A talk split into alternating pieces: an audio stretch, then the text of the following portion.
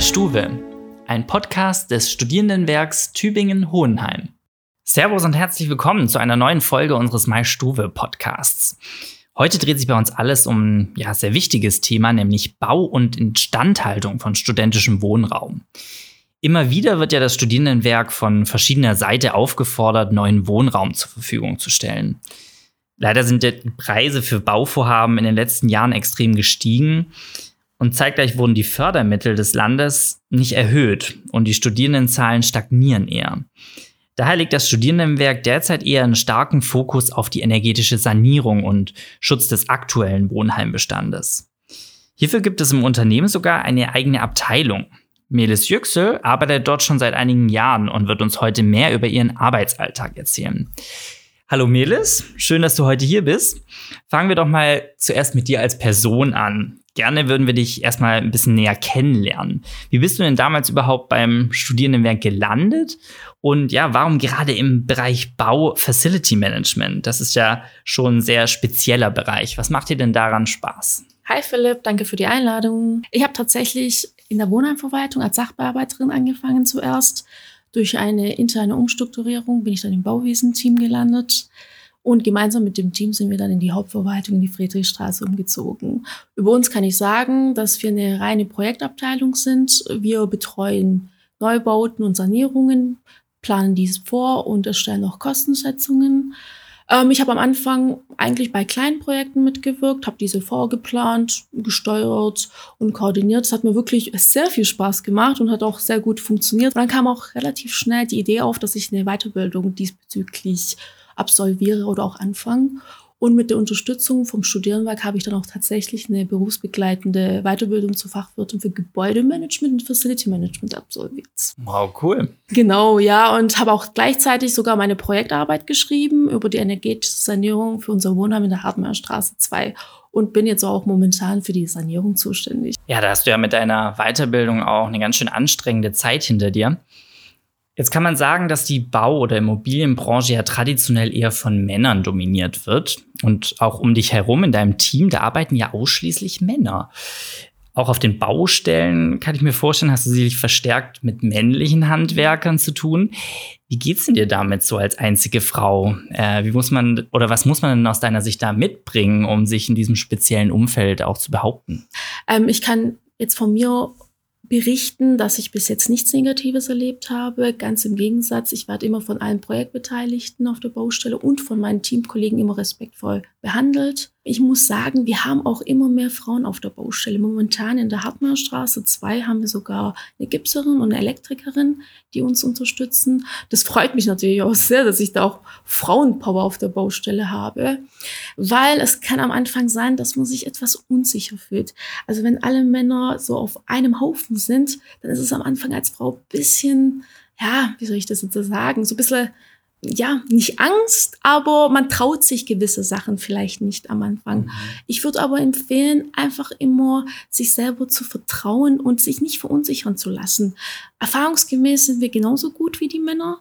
Und ich muss sagen, wenn man eine andere Meinung hat, dann muss man das offen und ehrlich bei den Männern noch kommunizieren. Das klappt gut und einfach seinen fachlichen Fähigkeiten vertrauen. Super, ja, aber ich finde es schön, dass da anscheinend auch eine Entwicklung stattfindet und dass da jetzt auch mehr Frauen auf den Baustellen unterwegs sind. Das ist ja super. Lass uns mal über deinen konkreten Arbeitsalltag auch sprechen. Viele Studenten da draußen können sich sicherlich gar nicht vorstellen, was du täglich so machst. Ähm, vielleicht erklärst du uns zum Anfang mal, was eine Sanierung überhaupt ist. Und würdest du sagen, hast du eher so einen klassischen Bürojob, bei dem du viel am Computer sitzt und planst oder bist du viel unterwegs? Vielleicht auch eine Mischung aus beidem, also einfach, dass du uns da mal einen Eindruck gibst. Klar, ich kann euch eine kurze Definition diesbezüglich geben.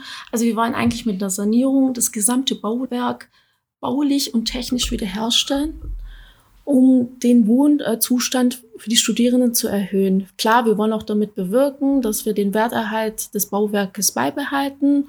Maßnahmen können zum Beispiel sein, dass wir die Fenster austauschen, dass wir bessere Dämmung im Dach, Außenfassade und Kellerbereich anbringen lassen, dass wir die Heizungen austauschen um alternative Energiequellen zu benutzen, dass wir bessere Lüftungsanlagen anbauen und natürlich, was heutzutage sehr wichtig ist, dass wir Photovoltaikanlage in den geeigneten Stellen anbringen lassen. Klar, um die Sanierungen alle gut zu koordinieren und ähm, alles mitzubekommen, sind wir, ja, ich würde sagen, 50 Prozent auf der Baustelle und 50 Prozent im Büro.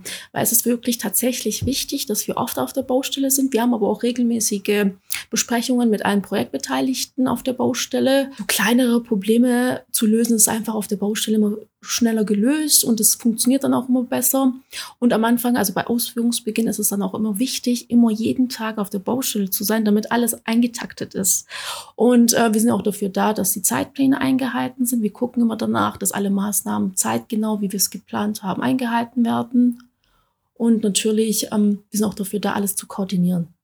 Also ob alle Maßnahmen fachlich und technisch auch eingehalten werden und den Rest, die anderen 50 Prozent sind wir im Büro. Da stellen wir eigentlich Kostenschätzungen. Klar, viel E-Mail-Verkehr bei uns mit einem Projektbeteiligten, intern und extern. Wir erstellen Leistungsverzeichnisse, Ausschreibungen und je nach Bausumme werden die äh, Bauprojekte auch öffentlich oder beschränkt ausgeschrieben.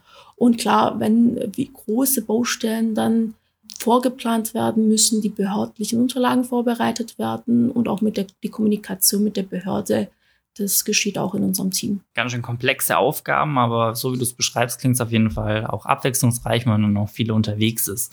Ja, jetzt ist es so, alleine im Tübinger Studierendendorf WHO haben wir mehr als 1700 Wohnheimplätze in 24 Gebäuden. Dazu kommen noch die ganzen Wohnheime im französischen Viertel, in der Altstadt, in der Hartmeierstraße und viele mehr. Dazu dann noch die ganzen Außenstandorte. Vielleicht kannst du uns mal ein grobes Bild vermitteln. Aus welcher Zeit stammen denn die meisten dieser Gebäude? Ähm, ja, oder wie viele Jahre hat denn zum Beispiel das älteste Wohnheim bei uns so auf dem Buckel? Also tatsächlich, unser ältestes Wohnheim wurde 1486 gebaut und befindet wow. sich in der Münzgasse 7. Das ist in der Altstadt in Tübingen.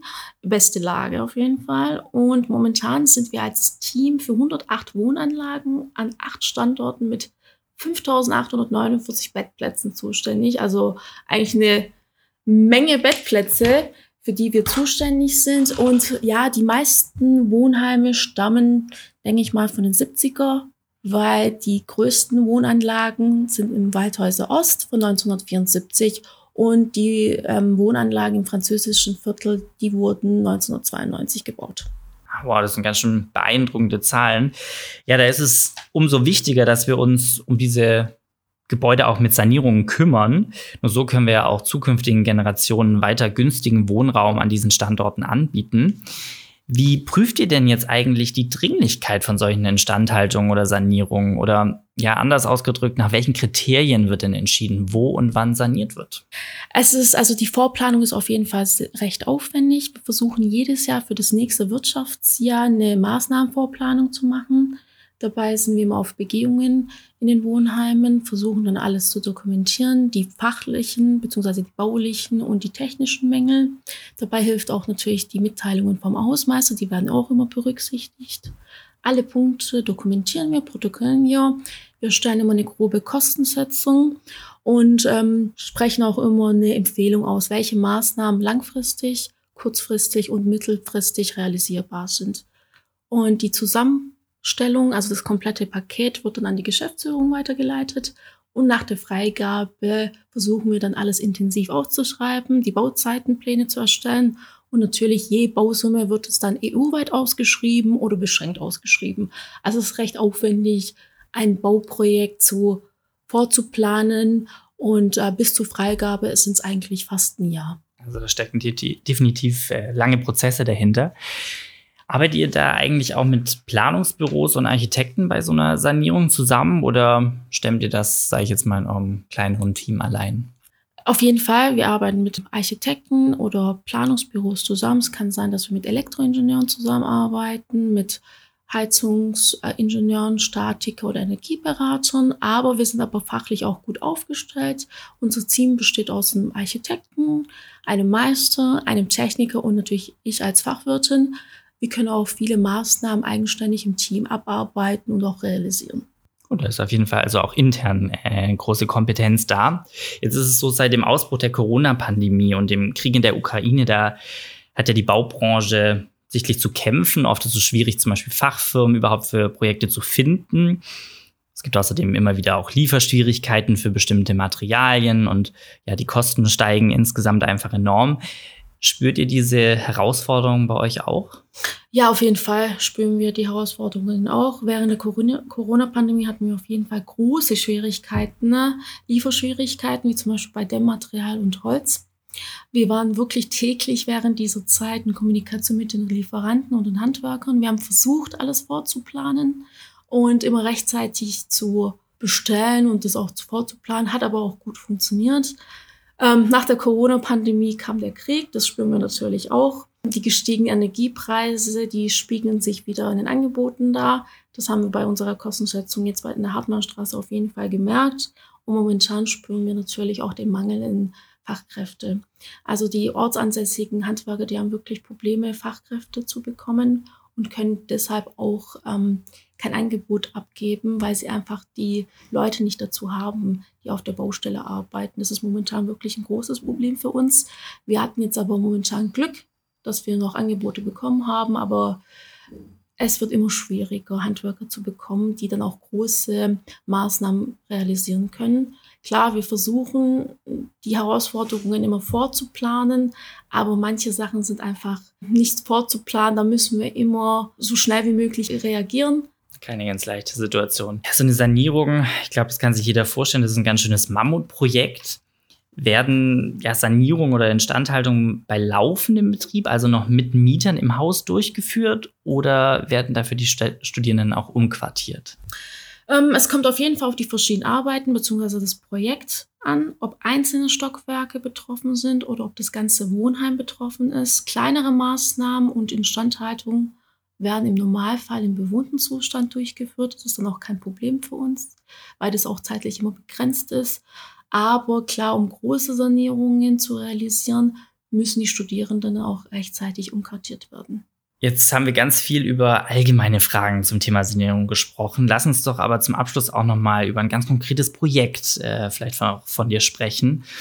Was kannst du uns denn da berichten? Momentan haben wir eine große Sanierung in Hohenheim, die wir fast beendet haben.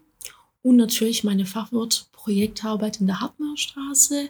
Die energetischen Maßnahmen aber diesbezüglich haben wir alle schon durchgeführt. Also das bedeutet, dass der erste Bauabschnitt jetzt beendet ist und die Studierenden jetzt zum 1.10. wieder einziehen können. Der, für den zweiten Bauabschnitt ist es nicht wichtig, die Studierenden um, umzuquartieren und die können dann drinnen bleiben und die Maßnahmen werden dann während dem bewohnten Zustand durchgeführt. Während die Hartmeierstraße ähm, ja, saniert wird oder so kurz vor dem Abschluss ist, da laufen bestimmt aber auch schon die Planungen für die nächsten Projekte. Welche Wohnheime habt ihr denn da zukünftig noch im Fokus? Genau, wir sind ja jetzt gerade dabei, die unsere Wohnheime zu besuchen und alles zu dokumentieren, alle Mängel aufzunehmen. Was auf jeden Fall kommt, dass wir den zweiten Bauabschnitt der Hartmannstraße realisieren ab, ab April. Und äh, ja, konkret sind wir gerade noch in der Planung, wie ich schon erwähnt habe. Aber welches Wohnheim als nächstes saniert wird, ist final noch nicht entschieden. Okay. Melis, ich glaube, wir könnten noch viel mehr über das ganze Thema Sanierung sprechen, aber es soll es an dieser Stelle erstmal gewesen sein. Ich hoffe, wir konnten euch da draußen zeigen, dass das Studierendenwerk durchaus einige Anstrengungen auch unternimmt, um die aktuellen Bestandsgebäude zu schützen. Wir wollen wirklich auch zukünftigen Studiengenerationen ein günstiges Wohnangebot bei uns machen. Melis Yüksel und ihr Kollegen, die setzen daher täglich alle Hebel in Bewegung, um die Arbeit auf den Baustellen zu koordinieren. Leider benötigen diese Projekte, und das sollte angeklungen sein, viel Planungszeit. Zudem sind wir immer auch auf die Verfügbarkeit von Fachpersonal angewiesen. Das ist in den aktuellen Zeiten nicht immer einfach. Habt da also bitte etwas Verständnis, wenn wir nicht immer von einem Tag auf den anderen ein Gebäude irgendwie komplett modernisieren können. Wie immer freuen wir uns über euer Feedback und Fragen zu diesem Thema. Schreibt uns doch einfach eine Mail oder in den sozialen Medien, Facebook und Instagram. Ansonsten sage ich vielen Dank fürs Reinhören und bis zum nächsten Mal. Ciao, ciao.